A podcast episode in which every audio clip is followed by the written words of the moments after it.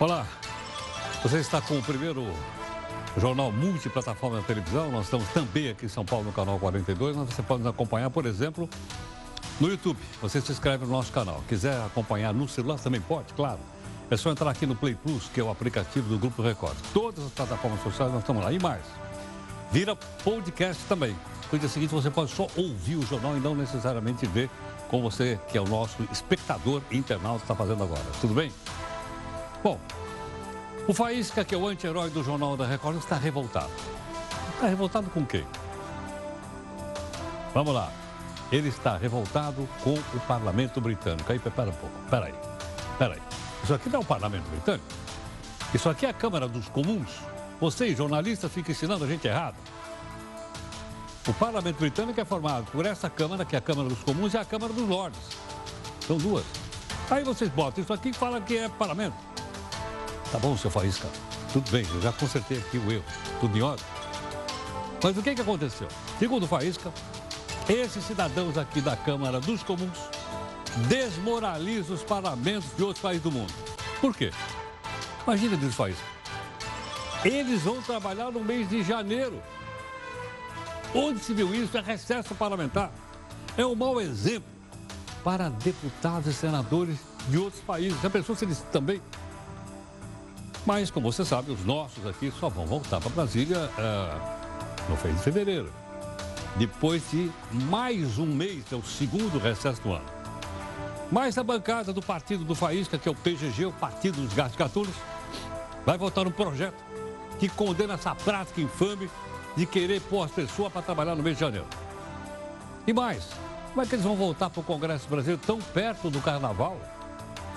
Diz ele aí, é um abuso contra os direitos dos representantes do povo. Então, agora que nós já aprendemos que aquilo é Câmara dos Comuns, a sua opinião.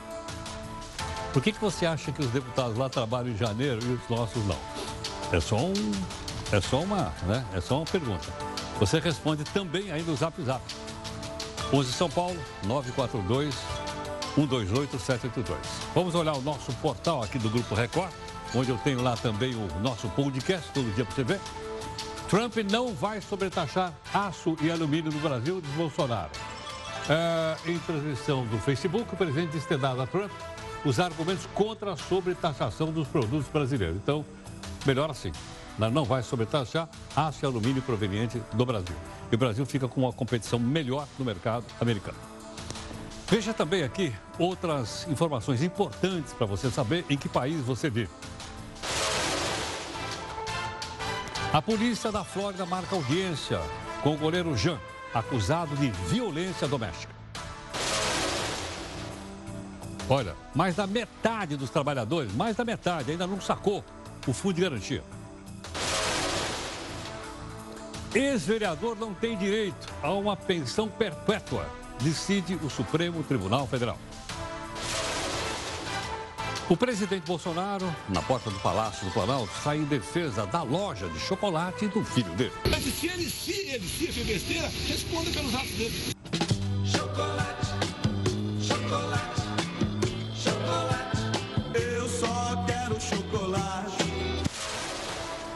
Graças ao partido Rede de Sustentabilidade, todo mundo vai ter que pagar o DPVAT, aquele seguro obrigatório de carro no ano que vem. Na gaveta do Jornal da Record News. E as queimadas da Amazônia vão ou não continuar no, no ano de 2020?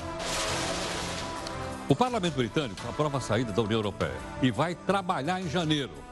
Na sua opinião, o que impede o Congresso brasileiro de imitar os britânicos, os súditos da rainha, e trabalhar também em janeiro? Manda para cá no nosso zap zap a sua opinião, que é o 11 São Paulo, 942 128 782. E ó, não esquece daquela nessa nossa hashtag, vereador, salário, professor, lembra dela não? Vou mostrar.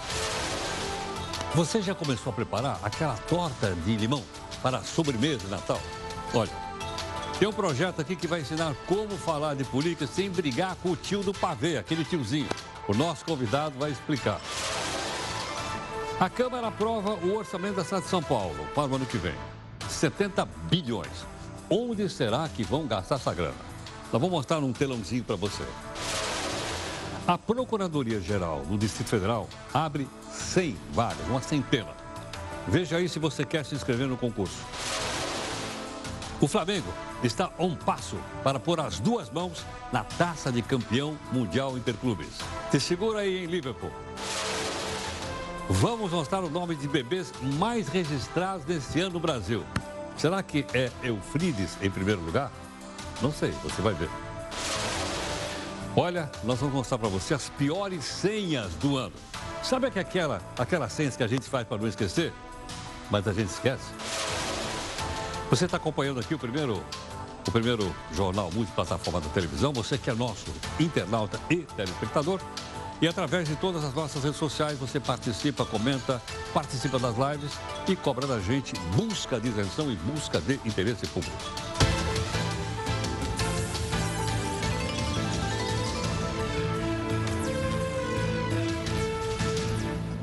Olha, não esqueça que tem também live todo dia no Facebook, no YouTube, no Instagram, para você nos acompanhar. Às 6 e 15 da tarde aqui no nosso portal. Hoje a participação da Amanda e da Duda, né? comentando aqui, argumentando com os, os, as notícias que você vai ver melhor desenvolvida aqui, ok? E você que é espectador e nosso internauta, sobre os assuntos todos aqui, você pode usar a nossa hashtag JRNews, tudo bem? Bom, nós temos então... Uh, para você, hoje não tem desafio, mas nós vamos voltar com o desafio. Assim que a gente achar um legal, a gente põe aí. O Reino Unido, a Câmara dos Comuns aprovou a saída da União Europeia e vai trabalhar em janeiro. Então, já expliquei para você que Câmara dos Comuns é uma parte do Parlamento Britânico. Ele é formado pela Câmara dos Comuns de um lado, Câmara dos Lordes do outro. É, então, a gente às vezes faz um pouco de confusão, mas aí o Faísca me fez corrigir aqui. E a pergunta é: você acha que o Congresso Brasileiro também toparia trabalhar no mês de, de janeiro? Né, para imitar os súditos da rainha, o que, que você acha? Ela, pessoal, topa, afinal tem um monte de coisa, tem prisão de segunda instância, tem o fim do foro privilegiado, tem aquela PEC paralela da Previdência, tudo parado lá. O que, que você acha? Não sei. Os comentários são seus, tá aí para você mandar para mim no Zap Zap. E por isso nós vamos já para a nossa primeira live para ouvir a sua opinião. O presidente Jair Bolsonaro defendeu hoje o filho dele, Flávio, na porta do Palácio do Planalto. Isso durante uma conversa que ele teve com o público que estava lá e também havia presença de jornalistas. Bolsonaro falou sobre o suposto esquema de lavar dinheiro envolvendo o filho dele. Ok? Tá ok? É, brincadeira. Dá uma olhadinha aí. Ele, sem problema comigo, sem problema. Acusaram ele também, está ganhando mais na Caixa de Chocolate. O que acontece? Quem leva mais clientes para lá, ele leva um montão de gente importante para lá, ganha mais. É a mesma coisa chegar pro. Chegar aí pro, deixa eu ver aqui, pro Neymar. Por que, que tá ganhando mais do que os outros jogadores? Porque ele é mais importante. Tá aí, essa declaração foi na porta do Palácio do Planalto. A Justiça Americana já definiu a data para a próxima audiência no caso envolvendo o goleiro de São Paulo, Jean. E está solto. A audiência foi marcada para o dia 21 de janeiro.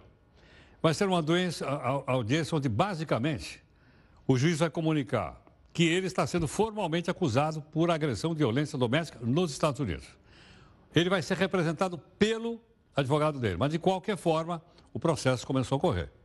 E ele pode ser inocentado e pode ser condenado pela justiça americana também. Lá também dá pena de, de cadeia. Vamos ver o que, que vai dar aí no. É? A família já está de volta ao Brasil, está voltando para o Brasil, a família dele, a mulher e as duas das meninas, e ele deve voltar, talvez, aí daqui três ou quatro dias. Bom, só para a gente ter uma ideia, eu vou, eu vou mostrar aqui o orçamento da, da, do, do, município de São Paulo. Para incentivar você a olhar aí no, na sua cidade, tem que ter o portal de transparência, a prefeitura, porque todo mundo votou o orçamento para o ano que vem, todas as cidades. Quantas são? 5.500, quase, quase 6 mil cidades. Ok ou não? Só que é o seguinte, nós temos que olhar, porque esse dinheiro é nosso, nós pagamos na forma de imposto. Então eu vou olhar da minha cidade para que você possa olhar da sua. Vamos lá. Olha lá. Nós separamos alguma coisa só do orçamento, senão fica muita coisa. Então vamos lá. Eles vão gastar o quê? Olha quanto vai custar a Câmara Municipal de São Paulo no ano que vem. Dá uma olhada comigo. 697 milhões de reais. Não é possível. 697 milhões de reais para manter uma Câmara Municipal. É muito ou pouco? O que, é que você acha? Quanto é que custa aí na sua cidade? Dá uma olhada no orçamento. Fundo de iluminação pública, eles vão gastar 439 milhões. Dá, olha só, vai gastar menos em iluminação pública do que para manter a Câmara Municipal, que tem 55 Barnabé lá. Secretaria de Infraestrutura e Obra, vão gastar 335 milhões, metade do que vai manter a Câmara. E olha outra coisa inacreditável. Só duas cidades do Brasil têm Tribunal de Contas do município. Só São Paulo e Rio de Janeiro. Ninguém tem. O de São Paulo vai custar 297 milhões de reais para manter um Tribunal de Contas. Por quê? Vai ver a quantidade de funcionários que tem lá. Depois, um dia nós vamos mostrar para você o seguinte: da onde vêm os conselheiros? Geralmente são ex-vereadores que ganharam o direito de virar perpetuamente, porque o cargo, é perpétuo né, até aposentar, como mesmo Tribunal de Contas. Gostaria que você olhasse aí na sua cidade, estou falando da minha, olha na sua. Por quê? Porque tanto eu como você estamos enchendo o cofre dessa turma toda. Isso aqui é a arrecadação do país inteiro.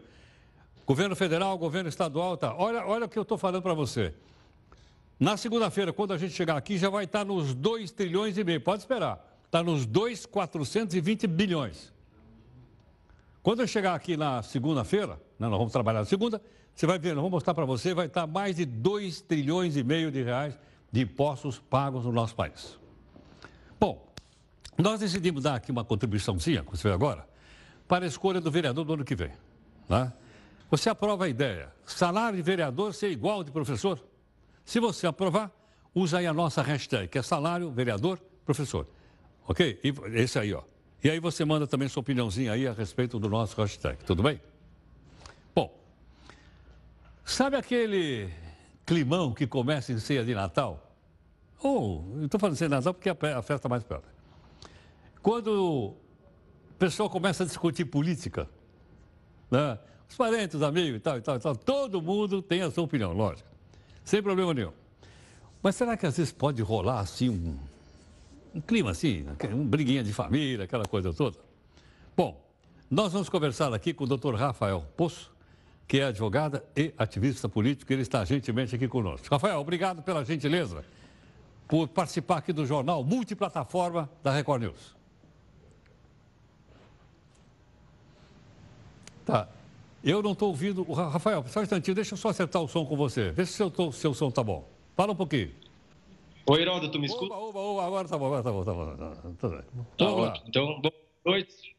Eu que agradeço o convite para a gente conversar sobre conversar, né? Isso, conversar. Rafael, a minha família também vai se reunir lá. Se der uma confusão, vou chamar você, hein?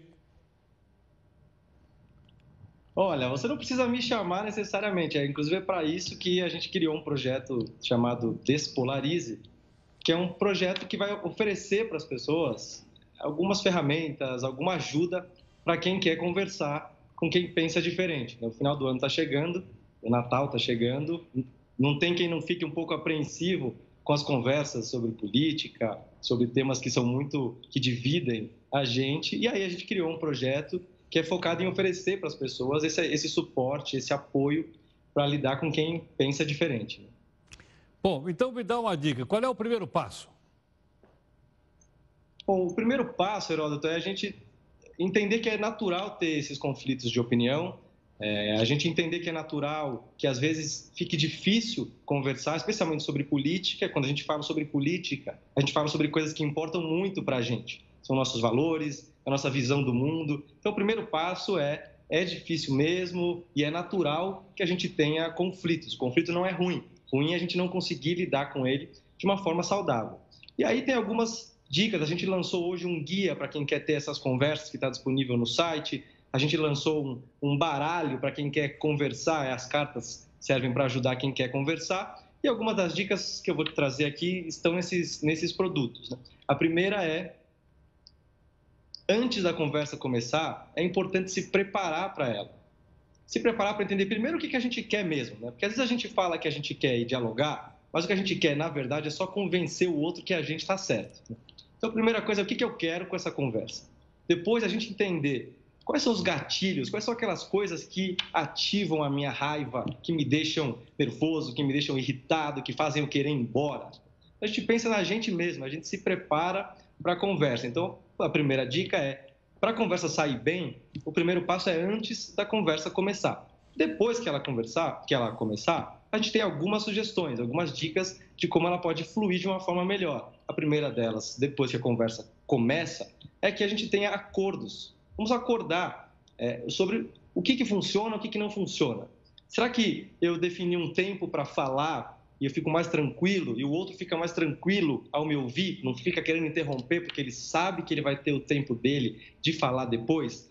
Será que se eu fizer uma checagem o tempo todo daquilo que eu daquilo que está sendo falado, será que foi isso mesmo? Você entendeu o que eu falei? Ativamente a gente tentar entender o que o outro falou. Será que se a gente, por exemplo, é, combinar de não generalizar, nós não vamos generalizar, não vamos falar vocês que pensam tal coisa, nós que pensamos, nós vamos falar em primeira pessoa. Eu penso tal coisa, eu sinto tal coisa, o que você falou, não o que vocês falaram, porque às vezes a gente faz isso e acaba ficando um pouco mais fácil de ser um pouco mais agressivo, porque a gente não está falando com a pessoa diretamente, a gente está criticando todo um grupo do qual a gente diverge. Então, tem essas dicas que são para começar a conversa e tem algumas dicas que tem bastante, na verdade já existe bastante conhecimento sobre isso, que é especialmente sobre, sobre como a gente escuta a outra pessoa que está falando. É muito difícil escutar alguém, especialmente quando ela está dizendo algo que a gente diverge.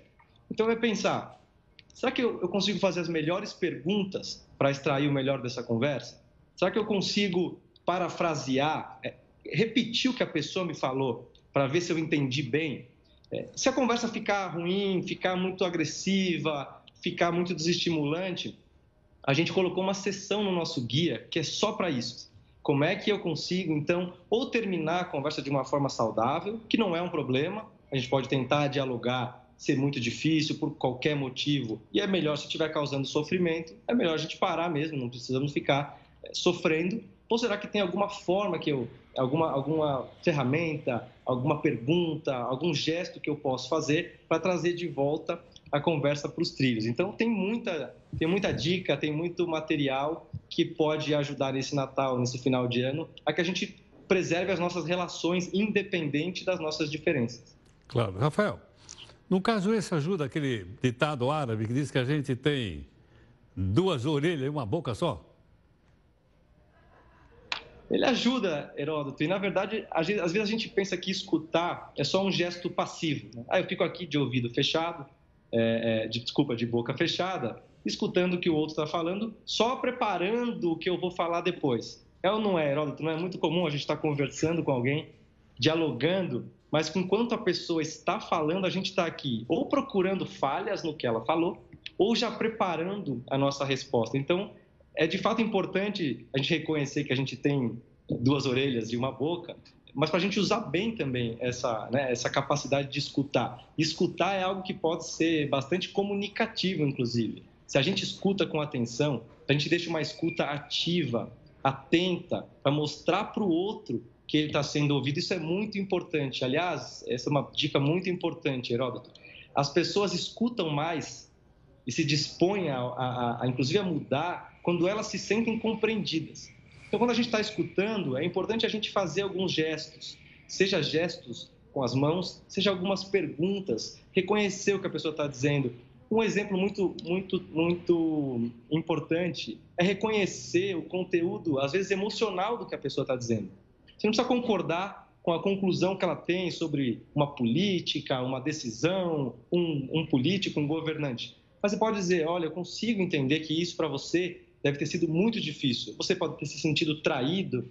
Será que foi isso mesmo? E a gente vai mostrando para a pessoa que a gente está querendo de fato entender. Então, abaixa a guarda. A pessoa não vai ficar na defensiva achando ah, o que eu falar, ele está procurando uma falha para poder me desqualificar, me criticar. Então, a gente vai distensionando a conversa e indo para um lugar em que a gente consegue se entender, mesmo que a gente não concorde. Roberto, onde é que eu posso ter acesso a essas dicas? Eu vou, eu vou precisar disso aí urgente. Bom, eu quero, eu quero depois que você conte aqui no ar para as pessoas como é que foi, se deu certo, se você conseguiu estabelecer conversas melhores é, nesse final de ano com família, enfim. A gente tem um site que é o despolarize.org.br. Tá, deixa, eu repetir, alguns... deixa eu repetir, despolarize.com.org.br. .org.br, exatamente. A gente está a gente tá no Instagram também, é na página do Politize, que é a organização que promove esse projeto, que é Politize, é uma organização que já trabalha há alguns anos com educação para a cidadania, formando embaixadores da cidadania e de educação política pelo país. Então ali tem bastante material e até uma coisa que eu esqueci de mencionar, Heródoto, a gente tem alguns materiais com conteúdo sobre temas. Além dos guias sobre como conversar, a gente escolheu alguns temas que a gente sabe que foram difíceis nesse ano de conversar, que foram bastante polêmicos, e colocou conteúdos sobre algumas informações. O que, eu preciso saber para ter uma conversa sobre esses Perfeito. temas de uma forma mais informada, com quem pensa A, quem pensa B, quais são as posições que estão colocadas para ajudar que as conversas sejam, além de mais é, construtivas, mais informadas e menos é, suscetíveis às fake news. Né? Certo. Rafael, obrigado pela gentileza. Eu que agradeço. Boa noite. Boa noite, obrigado. O Rafael, doutor Rafael Poço, a gente colocou até aí para você ver o endereço do site. É muito interessante. Logicamente, né, você conversa com uma pessoa, não vai querer criar um problema. Às vezes você, você perde um pouco. Mas, como disse o Rafael, a gente tem que ter algumas técnicas também para saber ouvir as pessoas, saber ouvir outra. Porque às vezes tem o seguinte: todos nós, vê se você concorda comigo, temos história para contar. Todos nós. Não é? Só que às vezes a gente se exalta um pouco e só a gente conta a história, a gente não deixa o outro contar a história.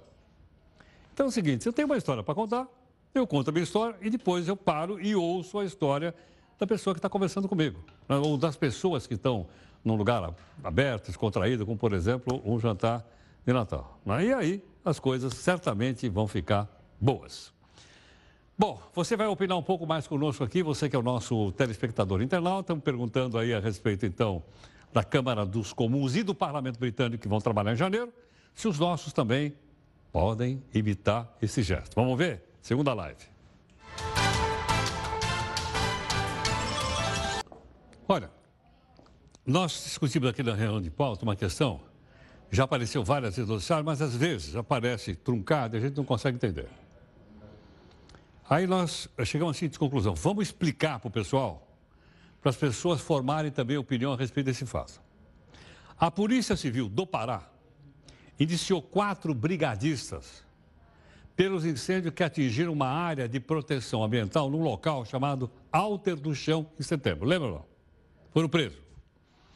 A investigação da Polícia Civil contradiz uma apuração que foi feita pelo Ministério Público Federal, que diz que quem está pondo fogo na mata lá não são eles, são os grileiros que fazem especulação imobiliária e é, não os brigadistas.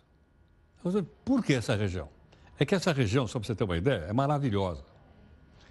Ela é um centro de atenção, ok ou não? Para a gente poder entender o que é que tem por trás disso, acompanhe aqui no texto da Mariane Ribeiro. Localizada a quase 40 quilômetros de Santarém, no Pará, Alter do Chão é um forte ponto turístico da região.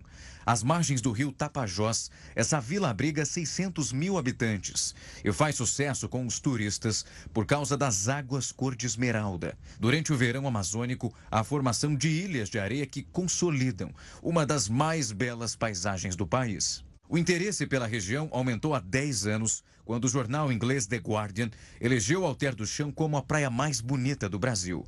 Desde então, não foram apenas os turistas que voltaram a sua atenção para essa região. As matas do distrito encheram os olhos dos grileiros. Casos de loteamento de terras estão sendo investigados pelo Ministério Público Federal desde 2015. A suspeita é que os invasores provoquem incêndios em áreas que depois serão cercadas e vendidas por até 100 mil reais. O local deveria viver sobre uma proteção ambiental, mas infelizmente foi uma das áreas que mais sofreu com os incêndios que atingiram a Amazônia em setembro. Mais de mil hectares acabaram queimados. As investigações da Polícia Federal que tentaram explicar o que aconteceu ainda estão em curso. Mas a Polícia Civil de Santarém pegou todos de surpresa ao prender quatro brigadistas voluntários como suspeitos de atearem fogo nesse local. Segundo a polícia, eles queriam obter benefícios financeiros por meio de doações. O caso teve repercussão nacional e esse grupo foi liberado, mas agora indiciado. A situação trouxe aos olhos do público esses problemas pelos quais a região passa. Casos de invasões e queimadas, já conhecidos em Alter do Chão, foram evidenciados num áudio, onde o prefeito de Santarém, Nélio Aguiar, alerta o governador Helder Barbalho de que a situação na cidade é complicada.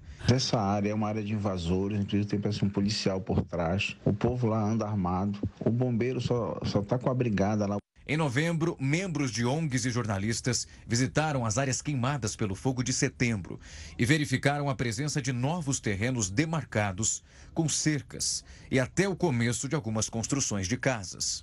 Mas a Polícia Civil do Pará segue firme em sua posição de que os quatro brigadistas foram os culpados por esse fogo. O delegado Valdir Freire Cardoso, que assumiu o caso após uma determinação do governo do estado, afirmou que os indícios recolhidos na investigação demonstram a participação ativa de brigadistas nos eventos. A defesa dos brigadistas afirma que a conclusão da polícia é precipitada e que seus clientes são inocentes e que sequer há um laudo que prove que o incêndio foi criminoso. Deu para você entender agora ou não? As terras são muito valiosas, só que tem mata em cima. Então o que o pessoal faz? Está tacando fogo para poder vender. Ficou claro, né? Está aí. A polícia diz que quem tacou fogo foram os brigadistas. O Ministério Público está dizendo que são os grileiros mas de qualquer forma estão pondo fogo. A justiça decretou a prisão preventiva de 22 pessoas flagradas. Lembra daquela, gente mostrou aquelas imagens aqui ou não? Os cachorros brigando uma rinha em Mairiporã, aqui na região da Grande São Paulo. A polícia chegou a peguei, flagrante 41 pessoas na chácara. Olha aí, a cena dos cachorros aí. Todos machucados, lutando. Mais 40 foram soltos depois de uma audiência de custódia. Eles deveriam se apresentar na justiça durante a semana. Como eles não apareceram, o que, que fez a juíza? A juíza entendeu que eles não iam colaborar com a investigação. E a juíza então determinou a prisão deles. A suspeita é que essa turma aí faça parte de uma quadrilha internacional de criadores de cães para lutar em rinhas em vários lugares do mundo. Bem, mesmo caçada pelo Tribunal Superior Eleitoral, a juíza Selma que é senadora, né? Conhecida como Moro de Saia, deve ficar no mandato de senadora pelo menos até fevereiro do ano que vem. Por que razão? Porque está em recesso. Como ela vai permanecer no cargo, ela vai conseguir também manter o imóvel funcional, está no cargo, cota parlamentar, deve ser uns 40 pau, e um salário mensal de 33 mil reais, porque todo senador recebe isso. Apesar do resultado do julgamento do tribunal já ter sido publicado, ainda falta a mesa diretora do Senado declarar oficialmente a determinação. Sempre a mesa. Selma Ruda foi caçada pela prática de caixa 2 e abuso do poder econômico numa campanha em 2018. Quando eles querem se esconder, eles falam que é a mesa. E a gente não sabe se é mesa de mármore, mesa de carvalho, mesa de qualquer coisa, mas é a mesa. O Conselho Nacional de Justiça aprovou nessa semana parâmetros, parâmetros quer dizer assim, limites, de redes sociais para membros do Poder Judiciário. As novas regras impõem uma série de restrições, que eu não vou dizer quais são, eu vou perguntar para o nosso nossa entrevista. Gentilmente, quem está aqui conosco é a juíza doutora Vanessa Ribeiro Mateus, que é a primeira vice-presidente da Associação Paulista Magistrada, a APAMAGES, e ela está nos atendendo aqui gentilmente para a gente conversar um pouco sobre isso. Doutora Vanessa, muito obrigado pela gentileza por atender aqui o Jornal da Record News. Eu que agradeço o convite por participar do programa. Muito obrigado. Doutora Vanessa, como é que isso chega a afetar a liberdade de expressão dos magistrados? Chega, chega sim. E esse é o motivo da, da ação direta de inconstitucionalidade que a ANB, que é a Associação Nacional dos Magistrados, a Associação dos Magistrados Brasileiros, ajuizou no STF essa semana. Essa resolução, ela, ela prevê uma série de vedações aos magistrados, sob o manto de, de ser supostamente uma recomendação, ela veda condutas aos magistrados que não são vedadas ao, ao cidadão de uma forma geral. E ela extrapola, inclusive, as vedações que já existem aos magistrados no âmbito da Constituição Federal, da Lei Orgânica da Magistratura, do, do Código de Ética da Magistratura, ela extrapola e ela cria novas vedações dos magistrados. Bom, uh, posso entender isso como uma forma de censura? é o que a gente questiona exatamente nessa, nessa ação que foi ajuizada, nessa ação direta de inconstitucionalidade no STF. Porque o, o magistrado, por exemplo, vou dar um exemplo. Ao magistrado é vedado se dedicar à atividade político-partidária. E isso nós entendemos que vesa preservar a instituição, vesa preservar a imparcialidade do magistrado. Agora, essa resolução veda inclusive ao magistrado da opinião sobre questões político-partidárias, sobre questões políticas relevantes do cenário nacional. E quando você veda ao magistrado, dá uma opinião sobre um assunto, isso é censura. Porque é verdade que há riscos, a verdade, é verdade que há, quando, quando há uma posição, uma manifestação sobre um tema uh, relevante, sobre um tema político, há um risco de que algo possa ser cometido, algum abuso. Mas qual, todo risco tem que ser analisado caso a caso. Você não pode, sob esse pretexto, impedir que o magistrado, de forma geral, evite manifestar sua opinião sobre determinado assunto. Agora, doutora Vanessa, para que isso seja, como é que se diz, para que isso seja cumprido, teria que se olhar a rede social de todos os magistrados do Brasil. Além da rede social, que é possível olhar a, a rede social do magistrado, a resolução fala também em conversas em grupos privados. Então, como é que a gente vai analisar? Então, a gente vai pressupor que essas conversas em grupos privados vão chegar a ser analisadas. Então, vai haver uma quebra de confiança do destinatário para que essas mensagens, essas manifestações de opinião do magistrado em grupos públicos ou privados sejam averiguadas.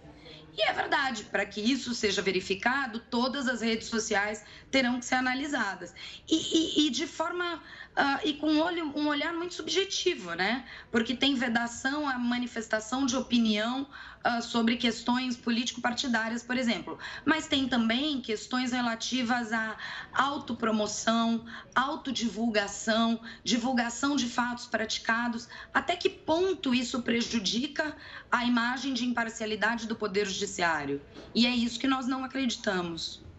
Doutor Vanessa, então, em outras palavras, quer dizer, no caso, o magistrado não poderia dar nenhuma entrevista? Pois é. Então, ah, isso teria que ser analisado. Isso teria que ser analisado. O, magistrado já tem vedações. O magistrado já não pode, por exemplo, falar sobre um processo. O magistrado não pode falar sobre um processo em andamento. Perfeito. E isso tem uma razão de ser.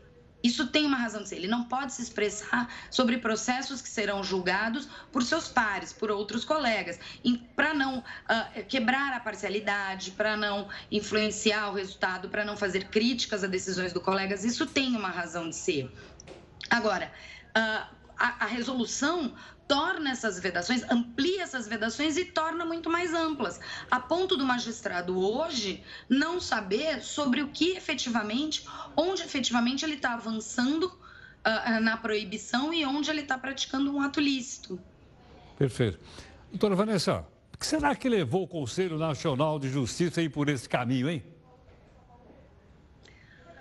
Nós imaginamos uh, que, que o Conselho. O Conselho foi chamado a se manifestar recentemente, em um passado recente, uh, sobre várias ações de magistrados que se manifestaram em redes sociais sobre um ou outro candidato, um ou outro partido político na época das eleições.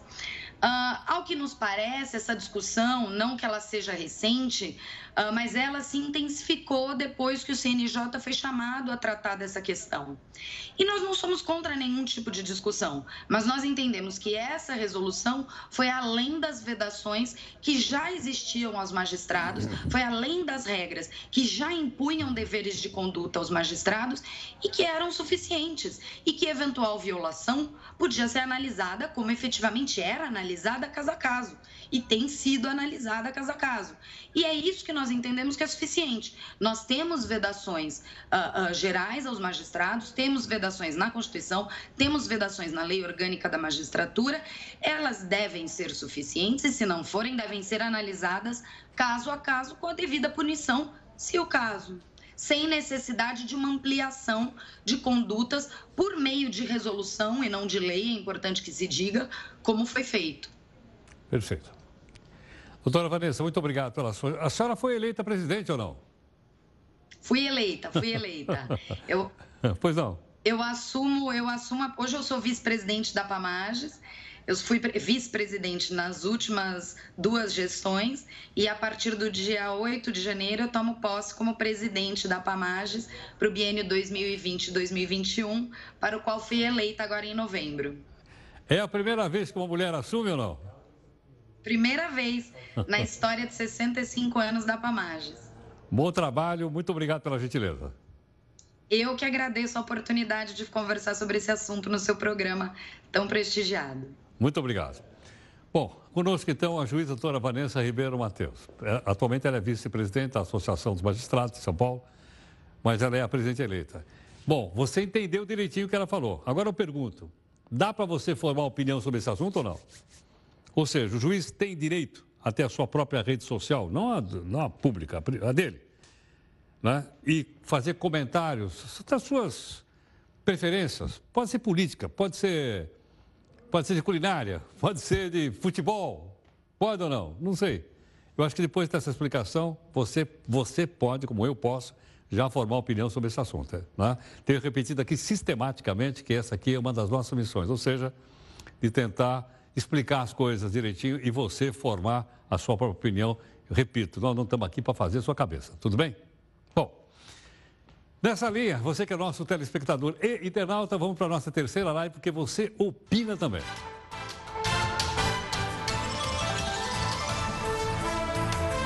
Todos os anos são divulgados rankings com os nomes mais registrados das crianças nascem, né? E são os nomes mais preferidos, queridos pelos pais. Vamos ver então aqui. Os nomes mais queridos desse ano. Uh, tal, tal. O nome mais querido, olha só, olha que interessante. O nome mais querido é Enzo Gabriel. Até perguntei, mas por que Enzo Gabriel? Enzo é um nome, é um nome italiano. Gabriel é um nome hebraico, não é verdade? E tá aí, ó, Enzo Gabriel. João Miguel em segundo lugar. Maria Eduarda, nós temos a nossa Eduarda aqui, né? A Duda. Pedro Henrique. Maria Clara, eu tenho uma sobrinha chamada Maria Clara. Então, 10 mil. Esses aqui são os cinco maiores eh, nomes, mais registros realizados neste ano. Temos mais uma seleçãozinha aqui. Depois vem Maria Cecília, depois vem o Maria Júlia. Depois vem o Miguel. Não é o Miguel Schiavi, que é meu amigo. É o Miguel. A Maria Luísa. E em décimo lugar, o Arthur, né? filho da Beth.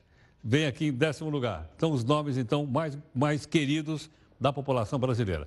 Ninguém chama Eufrides, a pessoa chama Eufrides, Heródoto, ninguém chama Heródoto, certo ou não? Tem que colocar coisa mais. Tá, tá certo? O filho está falando aqui na minha orelha. Olha, e por falar em nomes, um casal de torcedor do Flamengo pretende homenagear o time do coração e vai colocar o nome do filho. Vai chamar Gabigol. Olha a foto do pai aí. A criança vai chamar Gabigol. Luiz Otávio aparece ao lado das duas filhas e segura uma plaquinha com a mensagem: Papai tá vindo, Gabigol, está vindo. O casal saiu de Santarém, no oeste do Pará, para acompanhar a final da Libertadores em Lima, no Peru onde anunciaram a gravidez. E de acordo com ele, se fosse menino, o nome, ele receberia o nome do atacante do Flamengo, Gabriel ou Gabigol. Eu não vou perguntar o que você acha disso, não. Eu, não, não. Só uma questão. Nós trouxemos o pessoal do cartório, lembra aqui? O tabelião pode se recusar a receber o nome. Foi o que a gente aprendeu aqui. Se ele achar que o nome é um nome que pode criar problema, o tabelião pode, pode recusar, não sei nesse caso. Mas não custa pensar. Olha, as novas modalidades de trabalho têm chamado atenção. Nós estamos olhando bastante para você. E uma delas, que eu sinceramente só ouvi falar hoje, chama teletrabalho. E aí, mas o que é isso? O Luiz Otávio Camargo Pinto, que é presidente da Sociedade Brasileira de Teletrabalho e Teleatividade, está gentilmente aqui para conversar aqui conosco, ok? Luiz Otávio, muito obrigado pela sua participação aqui no Jornal da Record News. Boa noite, Heraldo. Um prazer falar com você. Igualmente. Luiz Otávio, esse teletrabalho não é a mesma coisa que home office? Olha, é, é uma modalidade. Veja bem, é, Heraldo, é, home office é o trabalho realizado na residência, né? É, mas o teletrabalho ele é muito mais amplo, né? É, você pode ser um teletrabalhador em qualquer lugar, que não está distrito à sua residência. Então, é, essa modalidade, o mundo moderno hoje está exigindo do, do, dos trabalhadores, dos empreendedores, é esse trabalho dinâmico em qualquer lugar. Aonde a demanda tiver, você vai realizar o seu trabalho. Quer dizer, ela não vai precisar estar necessariamente na casa dela. Ela não pode estar viajando e trabalhando no laptop. Ela pode estar de férias trabalhando. É isso ou não? Exatamente. Isso pode, pode ser realizado o trabalho em qualquer lugar. O que caracteriza, só para ficar bem claro para os telespectadores, é que o teletrabalho ele é a prestação de serviços é, preponderantemente realizado fora das dependências do empregador, mas tem um detalhe que é importante, com utilização de tecnologia. Então, o teletrabalhador, ele necessariamente está com a utilização da sua da tecnologia para desenvolver o trabalho.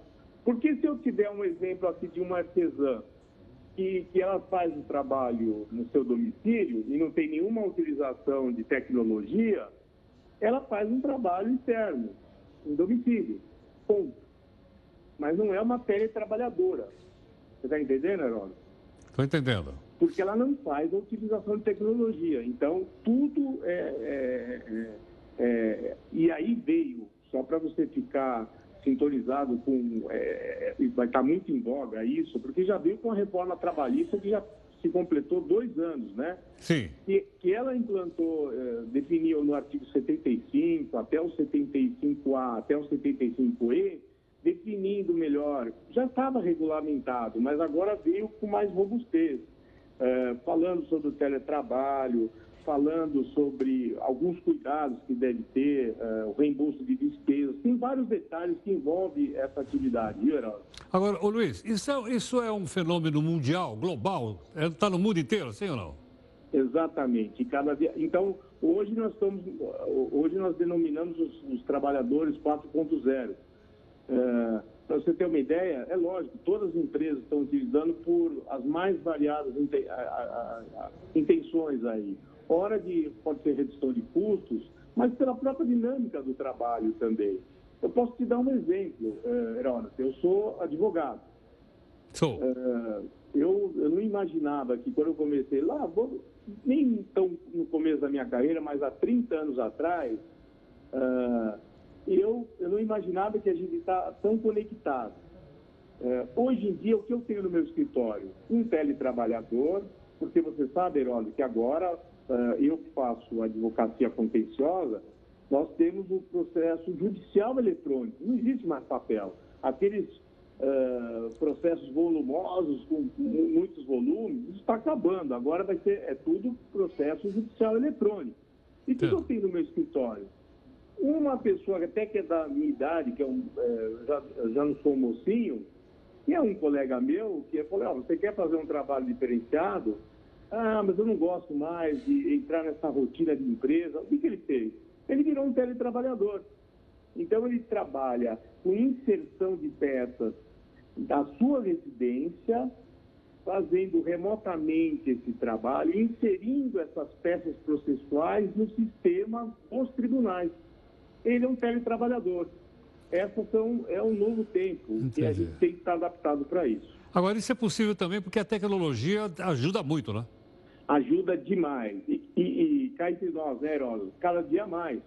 Então, isso vai tomar uma dimensão e, e, que não faz mais sentido também nós termos grandes estruturas uh, que a gente pode, com inteligência, né, utilizar também trabalhadores presenciais e telepresenciais. Mas eu só faço aqui um, um alerta, né? Eu não entendo também que nós devemos entrar no, o trabalhador que vai ficar totalmente isolado. Eu entendo que, só voltando ao início da, da nossa Sim. conversa, é, o teletrabalho é a prestação de serviços preponderantemente fora da dependência. Isso quer dizer o que, o que Heródoto? Que eu posso ter no meu escritório, ah. esse teletrabalhador, ele não fica totalmente isolado. É Perfeito. importante que ele venha uma vez ou duas vezes por semana, ou uma vez por semana, para ter, para interagir com o grupo, para ter esse contato. Isso faz bem para o teletrabalhador e para a empresa, entendeu? Entendi. É, Luiz. Então, oi, diga. É, eu entendi bem. Eu queria agradecer sua gentileza. Muito obrigado pela participação aqui no Jornal da Record News. Tá bom, fico à sua disposição sempre. Forte abraço. Muito grato. Luiz Otávio Camargo presidente da Sociedade Brasileira de Teletrabalho e Teleatividade. Você percebeu a diferença que não é o home office, ok, Lão? Olha, todos os dias depois do jornal, você acompanha aqui a previsão do tempo com o nosso diretor de TV, Cloizão, ele nunca erra. Mas quando o assunto é previsão, não tem como não ficar em dúvida, né? Você vai entender aqui no texto da Jéssica Veloso. Quem nunca confiou na previsão do tempo resolveu descer para a praia, achando que o sol ia estar tá daquele jeito, mas chegando lá, meu amigo, bum! Teve que enfrentar uma máxima de 10 graus e ainda com muita chuva. Mas aí, será que a culpa é do Luizão? Nada disso. Ele sempre acerta. Para amanhã é 28 graus a máxima, 21 a mínima, mas a chuva continua normal. Ela, ela não vai parar. A previsão de chuva terminar é sábado. Mas está vindo alta frente fria também. Existem vários conceitos e equipamentos envolvidos na medição da temperatura. Para saber se vai fazer sol ou frio, são coletados dados em diversos pontos do globo terrestre. Se tratam de termômetros e outros equipamentos que analisam determinadas informações. Além da temperatura, se analisa também a umidade do ar, a pressão atmosférica, volume de chuva, direção e velocidade do vento. Também é utilizado radares e as chamadas raios-sondas, que são lançadas em balões meteorológicos para fazer medições e avaliar como está e como vai ficar a temperatura e também as condições climáticas. Só aqui no Brasil são lançados cerca de 20 balões meteorológicos por dia. Isso custa cerca de 822 reais. As informações sobre o clima são coletadas por satélites, como, por exemplo, imagens de movimentações de nuvens. Depois da captação, as informações vão para supercomputadores para serem analisadas e cruzadas com dados estatísticos. E é aí que surgem as previsões do tempo. E não é um processo tão simples. Muitas pessoas perguntam para o Luizão se pode mesmo confiar nisso tudo. E a resposta é que sim, dá para confiar. Perguntar ao pessoal do Espírito Santo se choveu. Eu fiquei sabendo que tem algumas gotinhas no período da manhã o INPE, o Instituto Nacional de Pesquisas Espaciais, garante que a precisão é de 90%. Isso nos casos que consideram a previsão para o intervalo de um dia. Depois disso, a precisão tende a cair mais. Apesar do Luizão afirmar e o INPE reafirmar, ainda tem gente que prefere acreditar nos galinhos de Barcelos que mudam de cor com a umidade e traz os indícios de como vai ficar o tempo. Outros ainda sentem aquele calinho doer quando a temperatura está perto de mudar. No pé, meu. Aquilo não era um calinho, era um super calo. Bom, muito obrigado aqui pela sua gentileza na audiência aqui, você que é nosso telespectador internauta, o nosso Jornal Muito Plataforma. Estamos em todas as redes sociais. E olha, hoje nós ficaremos com essas lindas fotos do verão, etc, etc. Mas, na verdade, é o seguinte, nós não vamos ver foto de verão nenhuma aqui. Nós vamos fazer uma homenagem à Camila, que vai se casar amanhã e é nossa companheira aqui do jornal. Vamos lá. Hey.